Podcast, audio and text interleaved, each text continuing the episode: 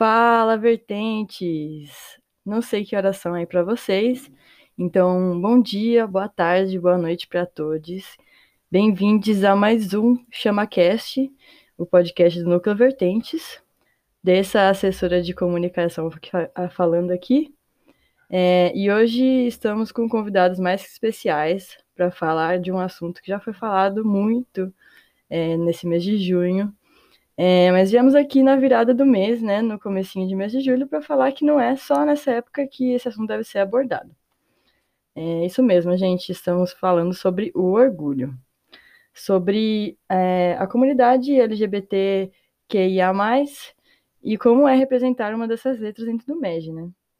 Aí agora eu vou pedir para os nossos convidados se apresentarem, falar um pouquinho é, de vocês, é, falar do seu nome, como se identificam, quais são seus pronomes e qual é J de origem. É, Marcelo, se puder começar, por favor.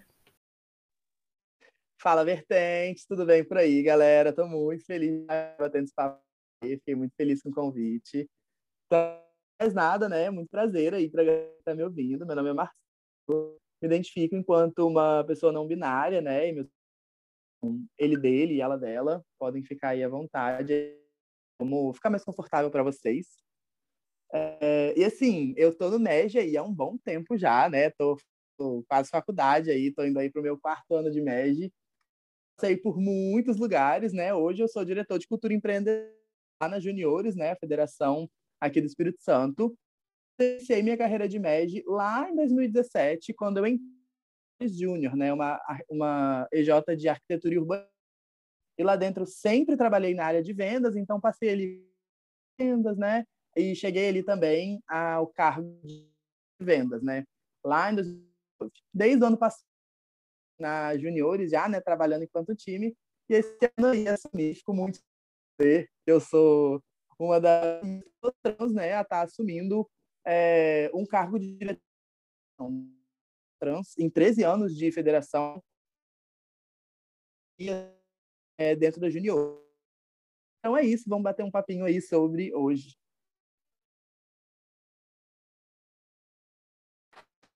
Bom, gente, que prazer enorme estar aqui hoje. Esperar que essa seja bem bacana, bem enriquecedora, que vocês aproveitem cada minuto, mas sem mais delongas, né? Estendo meu bom dia, boa tarde, boa noite para estão ouvindo. Meu nome é Gabriela, né, me reconheço os pronomes ela e dela. Minha trajetória no MEG foi curta. Atualmente sou formada em ciências biológicas pela UEM, aqui no Paraná, e estou professora da educação básica, aula de E Biologia turmas. Então, hoje tenho oportunidade de né, mudar a vida, ser uma sementinha para quase 300 pessoas, em especial 300 crianças, né? E na história do MEG eu fiquei apenas um ano e meio, estive assessora de jurídico financeiro e cheguei diretora de jurídico financeiro da UEM. Nesse bem em todos os anos né, de criação, anos de criação da EJ, fui a primeira de trans. E, e no, no, nos últimos seis meses da minha trajetória no movimento, embarquei de cabeça, ainda diretora, é, dentro do núcleo Maringá. Então a galera me acolheu bastante e pude ficar nesse pequeno tempo como assessora de expansão. Então, fui uma fadinha expansora aí por esse meio tempo. E é isso, eu espero realmente que nossa conversa hoje seja muito, muito, muito proveitosa para todos vocês.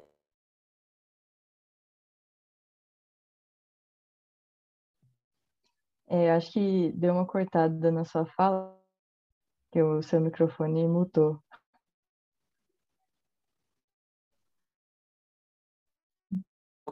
Eu falando.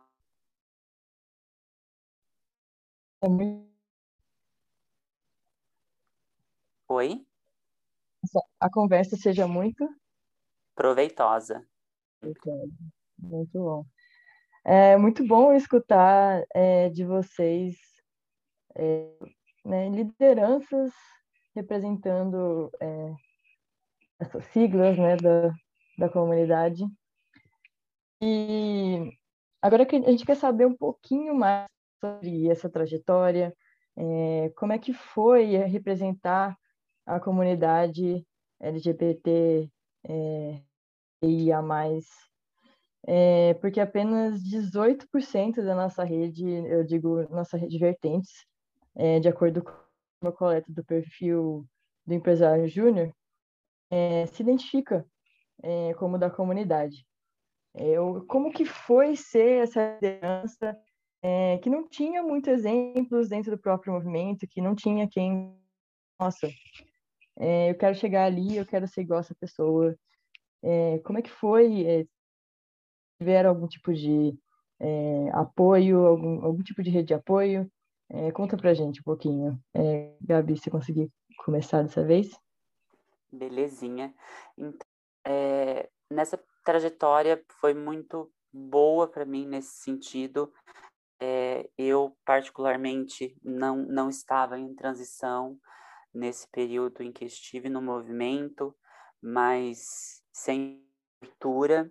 Então, a partir do momento em que me tornei diretora, eu virei todas as minhas companheiras, né, uma diretoria totalmente feminina. Tá? Temos, tínhamos, além da presidência, outras quatro diretoras. Então, foi um ano aí, 2019, totalmente feminina, isso também foi, foi bem novo na empresa. E na nossa primeira reunião, que durou dois dias, foi bem intensa, eu já né, expus e falei, gente, nós vamos trabalhar.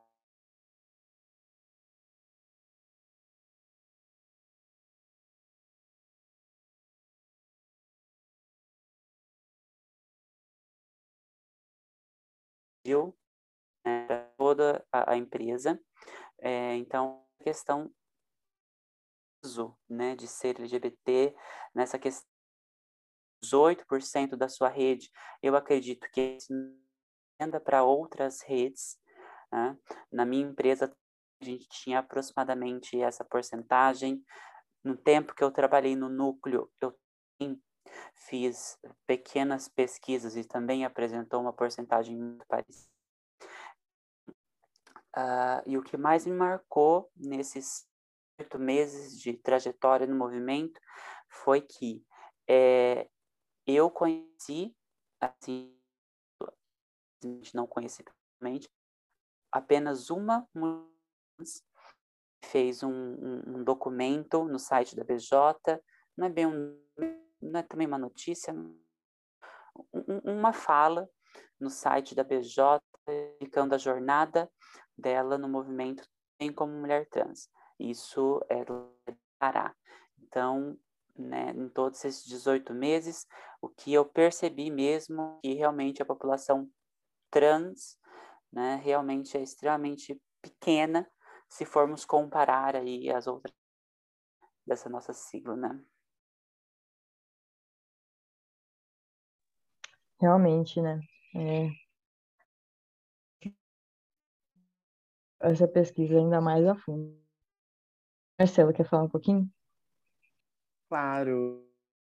Eu amei que a Gabriela foi primeiro, assim, né? Porque eu também estava, enfim, super interessado em ouvir um pouquinho de como foi.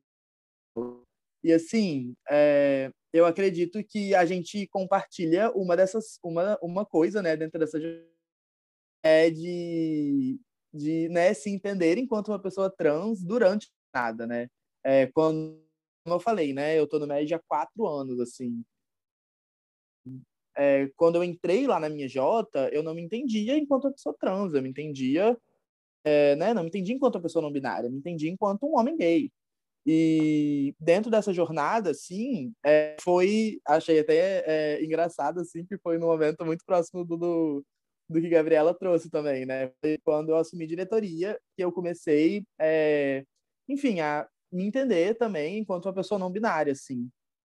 E foi um ano muito complexo para mim, assim, porque mais que eu tivesse vivido o primeiro de ter um EJ onde eu me sentia 100% apoiado e que eu é, atividades LGBTs, não necessariamente, né, é, representatividades T's, porque não tinha representatividades é, LGBTs no dentro da minha J, porque, né, como falei, venho de MJ de né, então quando a gente pensa representatividade, é, né, tanto de mulheres quanto da comunidade de um curso de arquitetura, é uma coisa muito presente, isso refletia na EJ. Então, por mais que eu tenha uma um privilégio muito grande de ter sido muito cada mesmo da EJ, é, fui de vendas. Então, eu podia ser muito apoiado dentro da EJ, mas eu nunca sabia quem era o cliente que eu ia atender. Então, é, depois de um tempo, peguei indo para para trabalhar assim, né, indo para EJ, e quando eu sabia que eu tinha que atender alguém que eu não sabia quem, que eu tinha que atender um cliente novo, eu ia para a faculdade de um jeito. E quando eu não tinha que trabalhar na EJ naquele dia, eu ia trabalhar só no escritório, não tinha que ir para a rua atender cliente, eu ia para J de outro. Eu ia para J de um estável para mim, eu ia para J de um jeito onde eu me sentia muito feliz assim comigo mesmo, sabe? Então, eu acho que mesmo diante dessa de uma EJ onde eu completamente é, apoiada assim, é, ainda assim a gente acaba sofrendo certas é, violências, né? E às vezes, porque querendo ou não, assim, é uma violência, né? A gente tá ali é, que a gente não é. E às vezes, quando a gente tá ali naquele momento, nem parece tanto, mas depois de um tempo a gente vai processando essas dores e todas as questões, assim, a gente vai entendendo qual a profundidade disso, né? E, claro, até até atualizados aqui a nível Brasil para corroborar com o que a Gabriela disse, assim de que quando a gente fala sobre a nível Brasil, a gente tem mais ou menos assim, 20 segundo de identidade, né? O último a última pesquisa rodada esse ano pela pela Júnior assim. A gente tem 23 mais ou menos de pessoas que se entendem enquanto LGBTs, quando a gente fala de todo mundo no Brasil. A gente tem 1% de pessoas trans dentro do movimento Empresa Júnior. Então, é, que diz que quer mudar o Brasil, cara, as pessoas LGBTs, sabe? E onde é que as pessoas que não estão dentro do movimento? E aí, enfim, né? Para discutir, a gente já entra em, em inúmeras discussões sobre essas pessoas estão dentro da universidade, essas pessoas conseguem acesso é, ao ensino básico ou é privadas disso por causa de inúmeras exclusões sociais. Então, enfim, né, a gente já entra em outras questões aí mas acho que amei aí ouvir o relato dela e queria corroborar aí com algumas coisinhas também. É muito, muito massa esses dados. É, eu acho que, assim, eu é, tive muita sorte nessa questão que Marcelo levou, é, de, de não ter medo, né? Que eu não era da área comercial, não tinha que lidar. E, e eu sou uma mulher é, cis, é, e eu sou lésbica, mas também não é uma coisa que sai da hora. Né? Então, fica, é muito mais difícil sofrer algum tipo de é, quanto a cliente, né, nesse, nesse...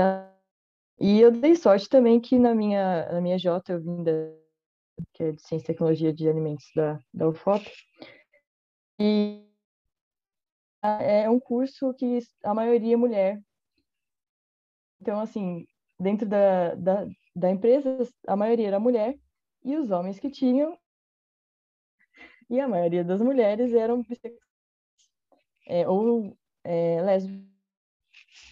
Aí é, era uma EJ muito diversa. É, então, quanto preconceito J, é, nunca sofri, também nunca tive preconceito com é, em geral. É, mas realmente é uma representatividade muito baixa. É, nenhum é, não passou nenhum trans. É, eu acho que dentro do meu curso tem saiba. É, então, assim, realmente discussão muito, muito profunda que a gente pode ter sobre isso, né? É... O que vocês acham, tipo, é... parte de incorporar é, o T né, dentro das EJs é, como um todo. É, vocês acham que tem algum tipo de programa que pode incentivar isso? Olha, é, eu fiquei muito feliz também com a Marcelo é, é sobre isso, né?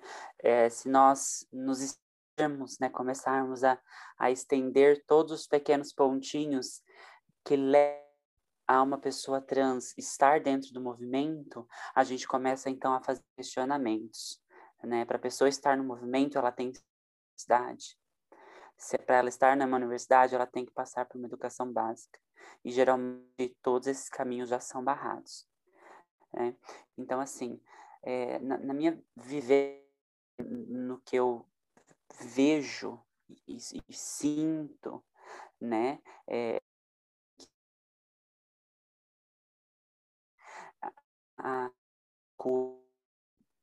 para realmente não fugirmos tanto do foco de hoje, que é realmente conversarmos sobre essa diversidade, sobre o orgulho de estar aqui, então realmente menos de 1%. Né? Eu, eu, eu gosto muito de, de pesquisas, então eu trabalhei bastante com a história do movimento no mundo e a história do movimento no Brasil, então estamos aí já há, há quase 40 anos com o movimento Empresa Júnior no Brasil. Desses 40 anos, né? Lanço, lanço a pergunta, quantos, quantos por cento desse movimento né, esteve dentro da, da bandeira, esteve dentro dessa comunidade? Quantas pessoas realmente foram pelo movimento? Ao longo desses 40 anos no Brasil, ou ao longo desses quase 60 anos no mundo? Né?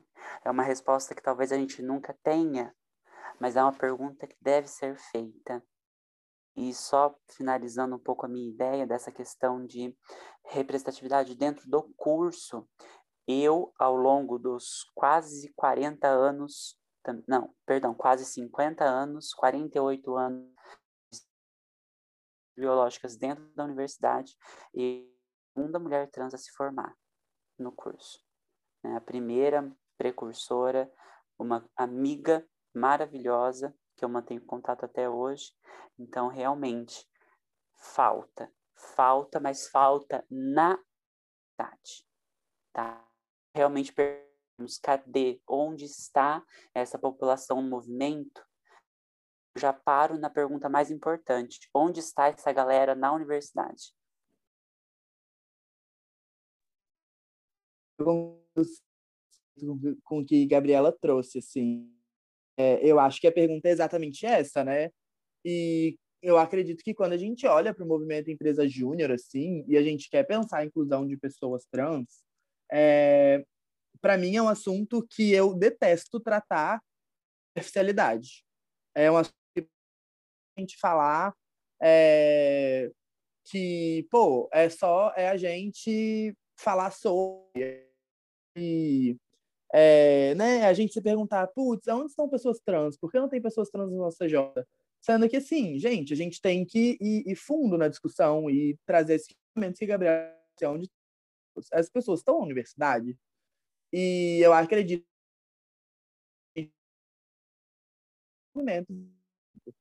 um, ao mesmo tempo que a gente prepara a nossa J, a gente tem que preparar a nossa J para que a nossa J não seja um espaço que reproduz transfobia, e aí eu gostaria até de, de trazer um exemplo muito, muito simples aqui, de coisas que são super importantes da gente fazer, como, por exemplo, naturalizar a pergunta de quais são seus pronomes.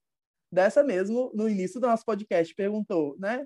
Vamos pedir para as pessoas se apresentarem e trazerem os pronomes delas. Isso é uma coisa super importante. E é uma ação que pode parecer super simples, mas que é uma coisa, literalmente assim, um divisor para que a gente consiga, é, aos poucos, se sentir mais representado e se sentir mais é, acolhido naquele espaço, né? Então, um, a gente tem que ir preparando as, as nossas J sejam espaços que não reproduzam né, é, transfobia, e ao mesmo tempo eu acredito no movimento Empresa Júnior, a gente começar a usar a influência que a gente para que a gente consiga é, dentro das universidades para que a gente é, também esteja cobrando né, é, universidades e universidades que de fato sejam para todos. Então eu acho que são muito esses dois movimentos, né? A gente preparar a casa para que, beleza, se uma pessoa trans entrar hoje na minha, entrar hoje na minha J, ela não vai ter que passar por situações transfóbicas, da mesma forma que, né, se uma, qualquer outra pessoa LGBT é, entrar, ela não vai ter que sofrer preconceito, mas também a gente usar a nossa enquanto movimento Empresa Júnior para fazer com que mais pessoas né, ou que o movimento Empresa Júnior consiga apoiar até mesmo é, é, projetos iniciativas, tanto de educação quanto de empregabilidade de pessoas trans, de pessoas marginalizadas, né? Acho que são movimentos aí que eles precisam acontecer ao mesmo tempo, assim, né?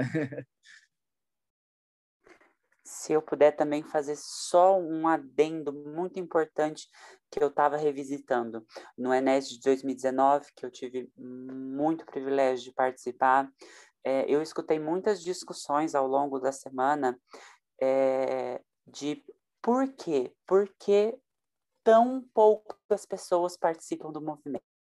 Trouxeram dados né, que uma parcela pequena de universitários, comparado ao tanto de pessoas matriculadas em universidades e federais, participam do movimento. E aqui é, eu, eu, lanço uma outra, uma, uma contraproposta, né? É, essa parcela não é uma parcela pequena, é uma parcela de um movimento estudantil, não é o único movimento estudantil que existe. Temos movimentos mais politizados, né? temos é, DCEs, centros acadêmicos, dentro da universidade também. Temos, temos a UNE, né, que é a União Nacional dos Estudantes, todos esses são movimentos estudantis. Então, é, eu não questiono a quantidade de pessoas, mas sim é, a diversidade aqui dentro e a voz que nós temos. Eu acho que é, é isso que falta nós questionarmos. Temos voz? Dentro do movimento, em, a nível internacional, temos. Somos, somos o maior movimento internacional, ok? A nível Brasil, temos o triplo, o quádruplo do que o MEG europeu, por exemplo. Então, voz nós temos dentro essa voz lá fora. É, realmente, é, eu acho que essa fala foi muito importante. É, a nível global, né, realmente somos o maior movimento. Eu acho que é, muita, isso aconteceu e, e muitas empresas acabam é, pegando isso como vantagem. É uma coisa que acontece muito dentro do mundo comercial, que é pegar as oportunidades de vender.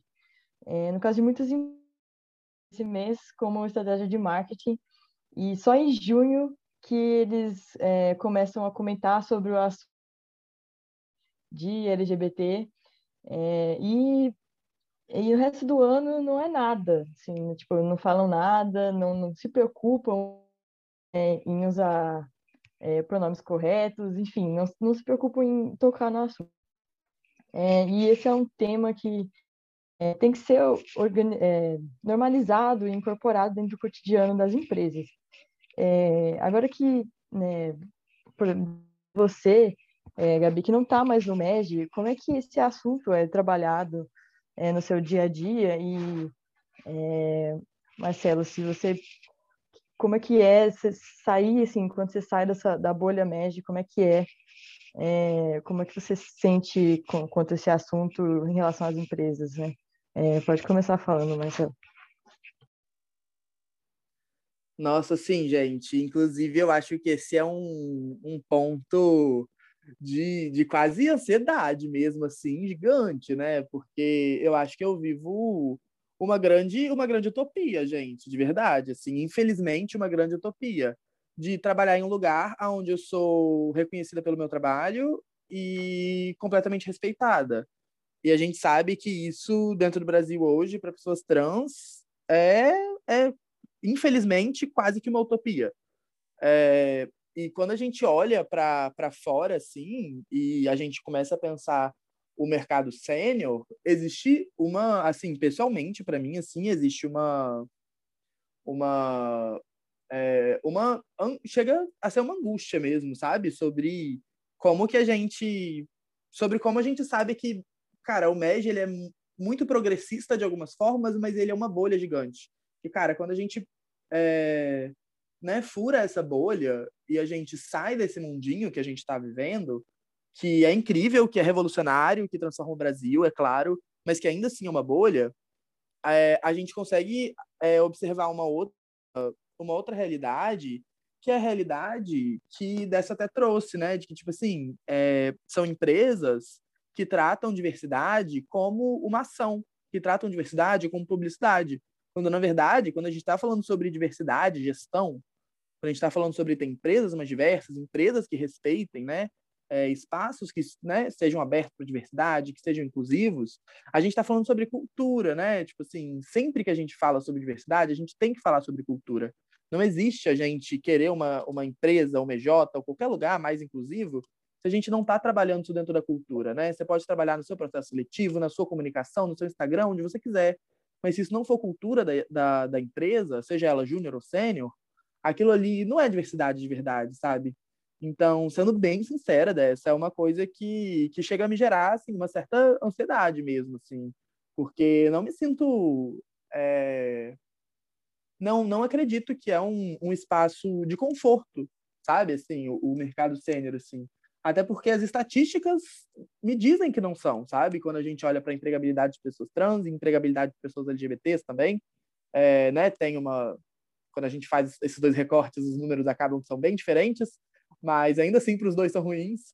Então, independente de para onde a gente olha, assim, eu acredito que é, é bem, bem, bem preocupante, assim. Não, com certeza, assim, poucas as empresas que a gente vê que é, colocam isso dentro da cultura, né? que colocam isso como prioridade e criam movimentos dentro da empresa para é, continuar falando sobre isso, não usar só junho como né, uma estratégia. Gabi?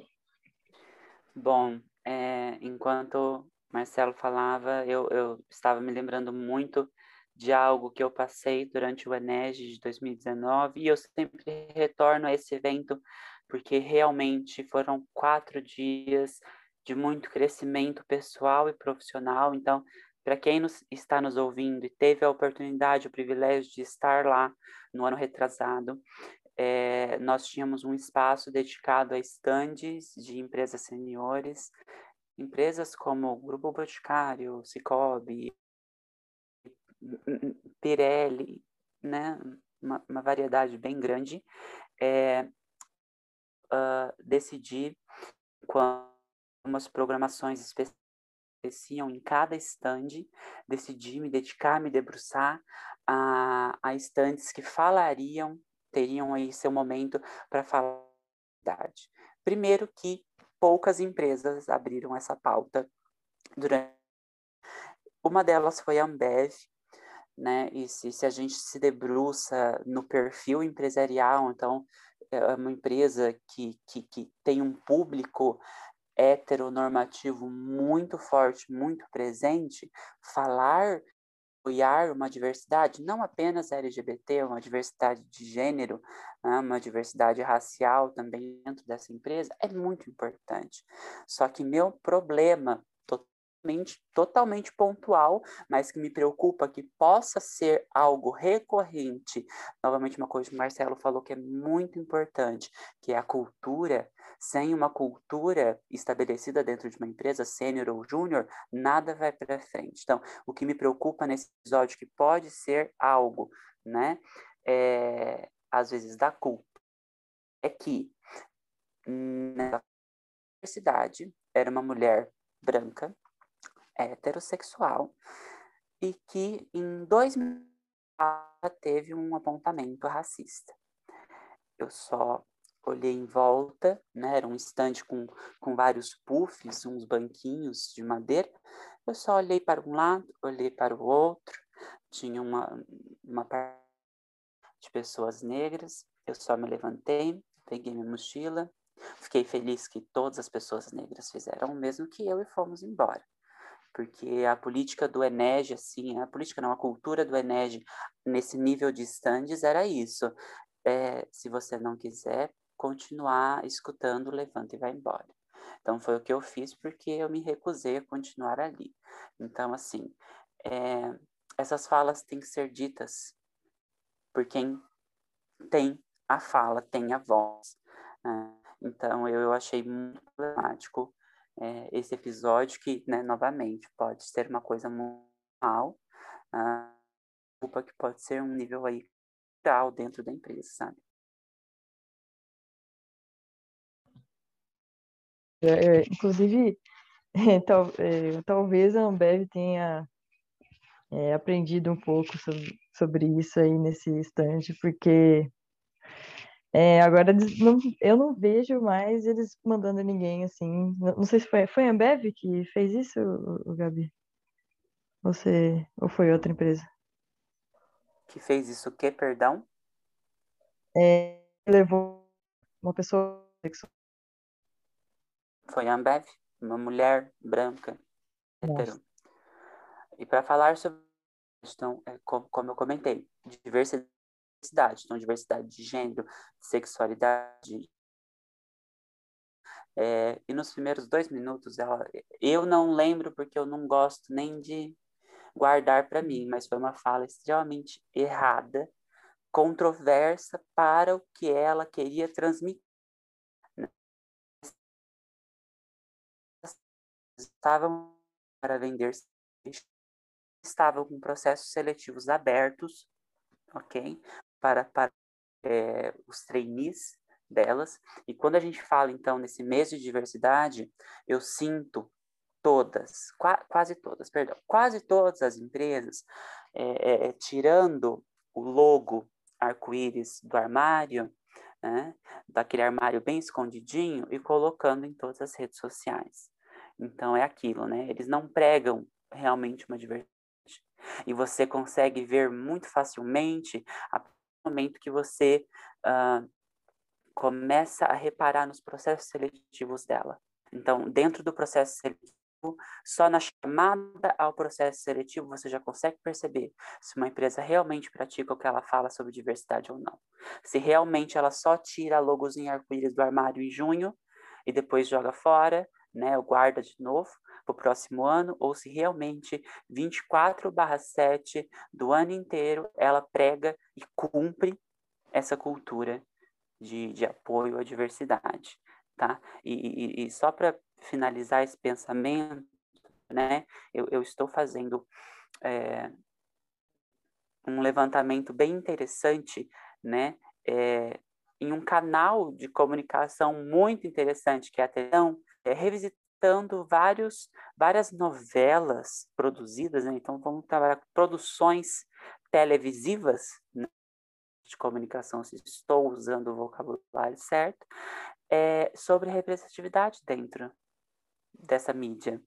Né? Então, é, nós temos aí 10, 15 segundos de uma representatividade, né?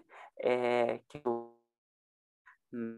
ou uma outra oportunidade. Então, 10, 15 segundos de representatividade. Então, vamos colocar aí um, um, beijo com um casal homossexual, enquanto casais heteronormativos é, é, literalmente se comem na frente da tela, na frente das câmeras.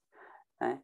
E isso uh, se agrava cada vez mais quando você muda os nichos sociais e os nichos de idade dentro é, dos enredos né, e produções diferentes dentro dessa mídia? É, você tocou num ponto assim bem, acho que é a ferida da, da pessoa LGBT é a representatividade. É, assim, eu falo porque sempre que eu vejo série e tem alguém sapatão na série, eu falo, meu Deus, pessoa pode morrer a qualquer momento. É, e não é o medo que eu quero ter, sabe? Não é o medo que, é, que eu gostaria de ter, porque é uma cultura, não é uma cultura, né? É um, é um vício na televisão que eles, que eles criaram, não sei porquê. É, e foi sempre um medo meu assistindo, assistindo séries novas. É, e é uma coisa assim que realmente, tipo, agora eu vejo aumentando, tipo, tem, tem mais séries, tem mais é, enredos é, que, é, que, que compõem né, o, o LGBT, que é, tem personagens principais, tem o personagem das secundárias, mas que são mais é, que aparecem mais do que antigamente aparecia. É, mas realmente, tipo, é uma coisa que está mudando muito agora. É, pelo menos o que a minha, na minha percepção, se você for ver a TV um tempo atrás, você não, não via nenhum personagem principal é, da comunidade. É... Marcelo, você assiste séries? Olha, de TV aberta, assim, vou ser muito sincera que, nossa, a gente tem fora.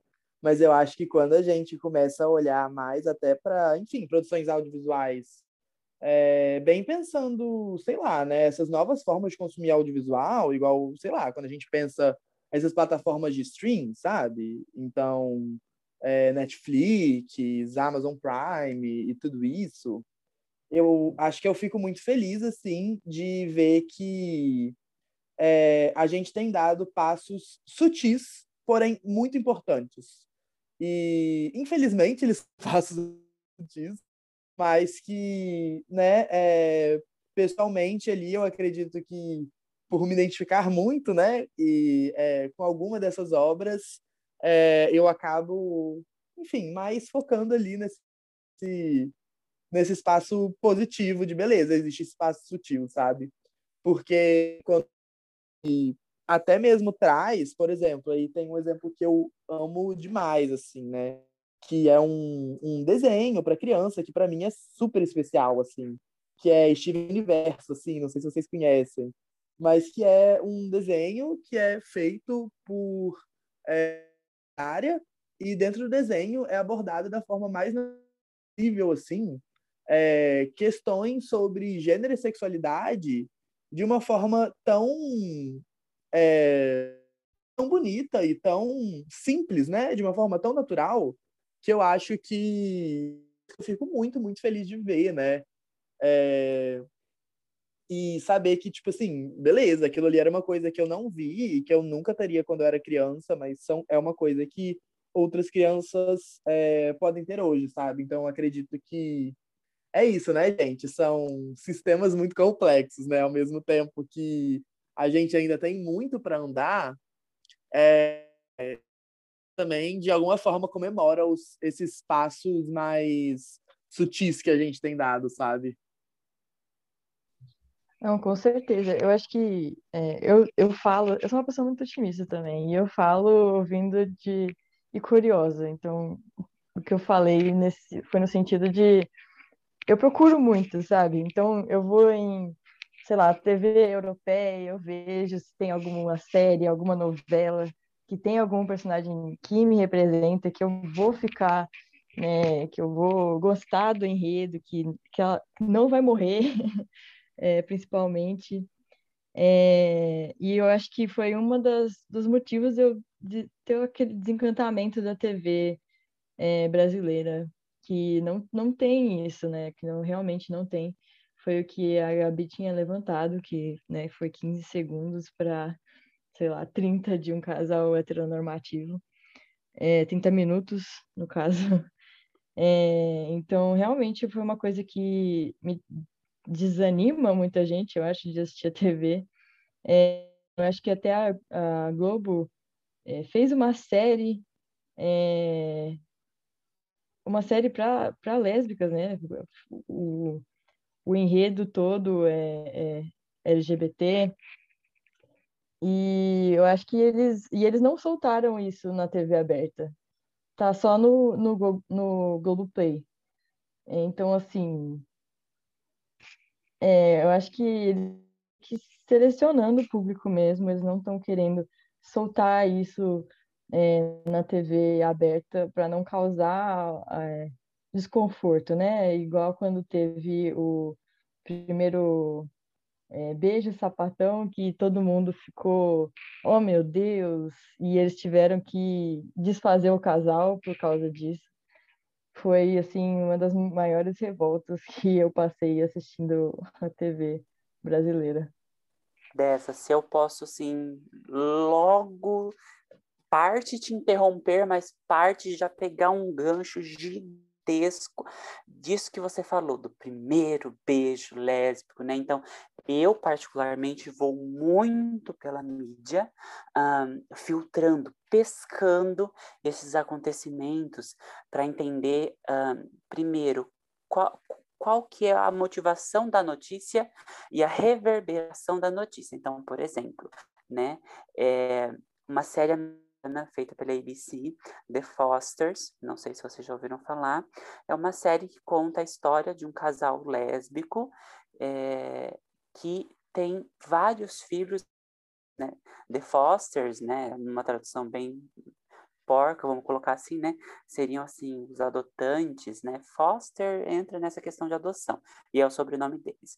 Então é um casal de lésbicas que vão adotando é, conforme as oportunidades várias pessoas assim é, desgarradas no sistema americano é, de, de órfãos, né?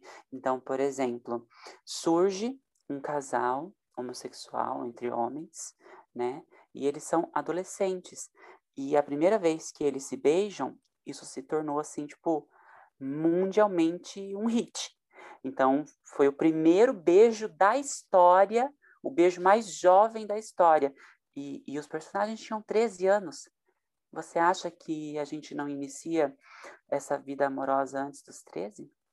Né? Primeiro questionamento ok? Daí eu, eu vou para outras primeiras vezes, que é o que eu adoro acompanhar. Por exemplo, o primeiro beijo gay entre homens na Malhação, vamos a nível Brasil, 2018. Né? Inclusive, é, é, eu estou assistindo a Malhação agora para eu entender desde o começo como foi a criação da relação desse casal e como foi o desenvolvimento dele. Daí foi uh, o, que, o que eu brinquei desses 15 segundos. Na verdade, foi só um selinho entre o casal que, oh meu Deus, reverberou como né, o primeiro beijo gay entre homens, porque entre mulheres aconteceu, acho que em 2017 ou 2016, não lembro agora o ano, é, mas o primeiro beijo 2018. Então, assim, foi um selinho. Enquanto na novela inteira é trabalhado a nível adolescente, eu adoro essa faixa etária, não é que eu trabalho com ela, é, várias primeiras vezes, vários traumas, relacionamentos entre adolescentes é, com pessoas um pouco mais velhas, é, abusos. Então, assim, é, a gente percebe é, o quanto os relacionamentos é, sexuais, eles, eles são uh, imutáveis, imutáveis mesmo. Então, você 30 minutos. Eu jogo 30 horas, eu jogo 99,9% da novela está em adolescência se pegando, se descobrindo, tendo as suas primeiras vezes, tendo uma vida sexual ativa, né? Então, assim, é, enquanto isso, um, o, o, meu querido casal, Michael e, e Santiago, eles não têm uma vida sexual ativa? Uh, o, o, namoro deles se resume a um selinho? E, e várias atitudes românticas ao longo do primeiro beijo até né, o final da, da, da novela?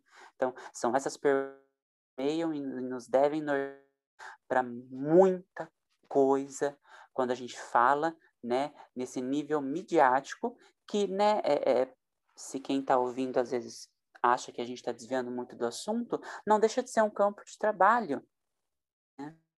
Quem se dedica profissionalmente à mídia um, vai trabalhar sem questionar esses aspectos, sabe? É, a mídia nada mais é do que uma empresa que é, coloca a sua cultura para todo mundo ver, né? Então, assim, se eles não têm isso como um valor deles mesmos, por que eles vão passar isso, né? É, Marcelo vai falar alguma coisa? Ai, eu queria até. Eu amei, assim. Inclusive, gente, eu tô amando gravar esse podcast, porque tá sendo. Tô pessoalmente. Assim, eu, é, eu achei muito, muito bom esses pontos que a Gabriela trouxe, principalmente porque, cara, a gente tá gravando um podcast dentro do movimento Empresa Júnior, que é um movimento de juventude, assim. E quando a gente fala sobre o um movimento de juventude, a gente fala sobre uma geração é, muito nova, que na... já nasceu vários direitos adquiridos e a gente não tem noção de que as coisas nem sempre foram assim e que as coisas são muito recentes. Sim, Gabriela trouxe é, datas de é, né, primeiras narrativas audiovisuais é, em TV aberta no Brasil, com um beijo LGBT, né, com um beijo gay né, entre homens e mulheres e Gabriel, 2017, 2018, se eu não, não tiver errado aqui.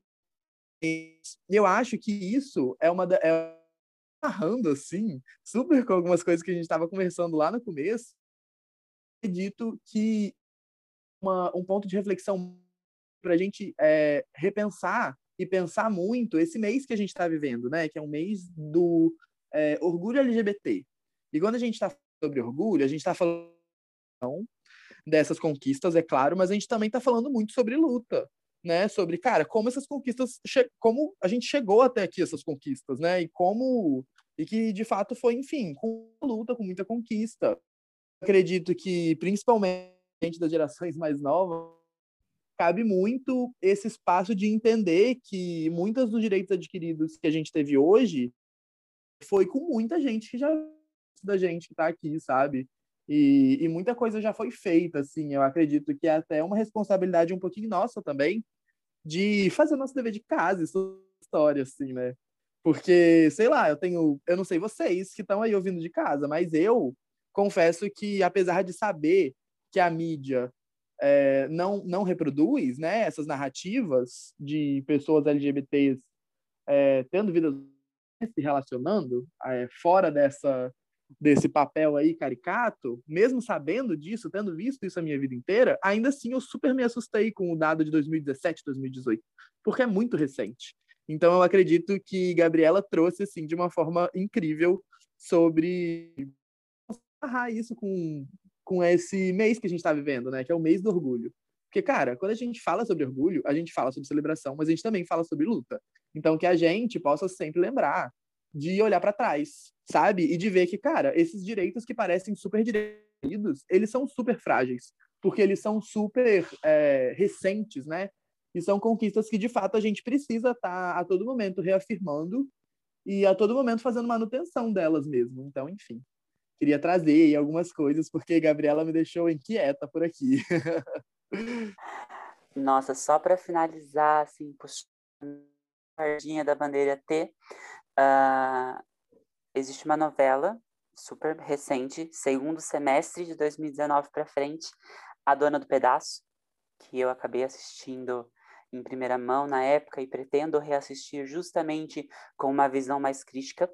É, foi a primeira vez, então mais uma das primeiras vezes, em que é, teve uma, uma trans interpretada por uma mulher isso para mim foi uma conquista muito grande, né? Glamour Garcia, uma atriz maravilhosa, em ascensão, né? E que talvez, infelizmente, não consiga como personagem cis, né? Porque temos esse problema muito grande de personagens gays, lésbicas, transexuais, não binárias, todo o nosso espectro sendo representado por atores e atrizes cis heterossexuais. Isso é um problema gigantesco. Então, assim, é, o que eu mais gostei, não só essa vitória para a atriz, para a Camo Garcia, mas uma vitória para a personagem dela, que foi a Britney, né? que se afastou para estudar, voltou formada, não lembro agora o curso, vou, vocês vão ter que me perdoar mesmo, acho que contabilidade. Então, veio formada, então já temos é, é, narrativas dentro da mídia, contadas, então, é, uma vitória pessoal para uma mulher trans concluir uma graduação, ela volta para a terra natal dela, encontra bastante preconceito familiar, o que é uma realidade de muitas. Então, a família ela ela pelo sobrenome de, pelo nome de batismo, né? É, ela seguir um trabalho formal na área é uma conquista muito grande. Eu falo também da minha parte, que é uma conquista muito grande, eu trabalhar na área que eu sou formada, né? Sou formada em ciências biológicas e eu dou aula, sou formada em licenciatura e eu sou professor. Isso é uma conquista. E por fim, é, eu sinto um, um sabor agridoce para o final da personagem. Desculpa os spoilers, gente, mas vai valer a pena. É, ela se casa com um homem cis heterossexual, né? Um personagem que ama ela independentemente de tudo, e isso tem que ser naturalizado, né? A gente não pode aplaudir tanto uma conquista porque é algo que deveria ser normal e naturalizado. É, e agridoce porque o único beijo entre eles ocorre no casamento. Então, a gente sabe que é uma vitória, mas não é a vitória. É só uma vitória do que a gente tem aí que, que lutar muito ainda. Realmente, realmente. É, é isso, acho que a gente pode deixar é, essa pulguinha atrás da orelha da galera de estamos indo, estamos indo, né? Estamos dando os passos para frente, mas e aí, né? Será que a gente construiu uma base forte, né? Nível, né? Para fortalecer esse movimento, né? Mas levantou esse ponto de é, a gente é um movimento que conquistou bastante coisa até agora, mas será que está forte o suficiente? É, é, então, é isso que eu quero que deixar assim para a galera, para eles pensarem em como a gente pode é, tornar esse movimento mais forte, como a gente pode tornar esse movimento é, normalizar, né, ter uma coisa, é, um movimento mais inserido em tudo. É, e nosso tempo acaba por logo mais temos mais conteúdos aí para nossos podcasts. E muito obrigada, é, Gabi, Marcelo. É, vocês foram ótimos, adorei conversar com vocês. Assim, acho que é, essa conversa é coisa para mim que eu não sabia por não ter muito contato com pessoas trans. E assim, muito obrigada, de verdade. É, espero conversar mais com vocês mais para frente. É... Falar alguma coisa? Ai, Dessa, eu queria agradecer mesmo, assim, esse, essa oportunidade de estar falando aqui com vertentes. Acho que sempre que a gente é, potencializa uma voz dentro do MEG, assim, é uma oportunidade muito incrível. Agradeço muito, assim, pela oportunidade, de verdade, de estar aqui podendo falar sobre é importante para mim. E agradeço também pela oportunidade de bater esse papo, que foi super gostoso. É, não conhecia a Gabriela e já estou aqui amando esse bate-papo e querendo mais aí pela oportunidade também de ter tido essa experiência. E para a galera aí do Núcleo Vertentes, é, contem muito comigo se precisarem também, gente. Olha, todos os dias aí, Brasil Empreendedor, porque vocês precisarem. Desenvolver um MEG que une um grupo capaz de alcançar resultados orientados para tornar esse espaço um MEG mais inclusivo. Bom, gente, eu como pós-júnior também ofereço toda a minha presença à disposição para a gente conversar quando vocês quiserem, no minuto que vocês quiserem para isso, eu sou 100% disponível. É, é, a conversa não pode acabar aqui, né? Temos que é, plantar sementinhas cada vez mais. E eu acredito no poder do movimento. Eu acredito muito na voz que vocês agora têm, muito mais do que eu, é, que já passei por, por esse movimento, mas ainda assim sou arrastada por essa maré maravilhosa que tanto me acolheu e, e que até hoje eu fico muito feliz com esses convites. Então, eu espero que da parte de vocês tenha sido enriquecedor, porque da minha parte foi muito, amei conhecer também esse, essa equipe, esse time dessa, né? O Marcelo também maravilhosa, amei, amei, amei mesmo. E a gente vai essa conversa, nem que seja em off, né? Mas me despeço também com muito carinho, com muito amor e, e agradeço novamente, sem pensar duas vezes por essa oportunidade. É, obrigada de novo, gente, e a gente se vê então no próximo ChamaCast Vertentes. Falou!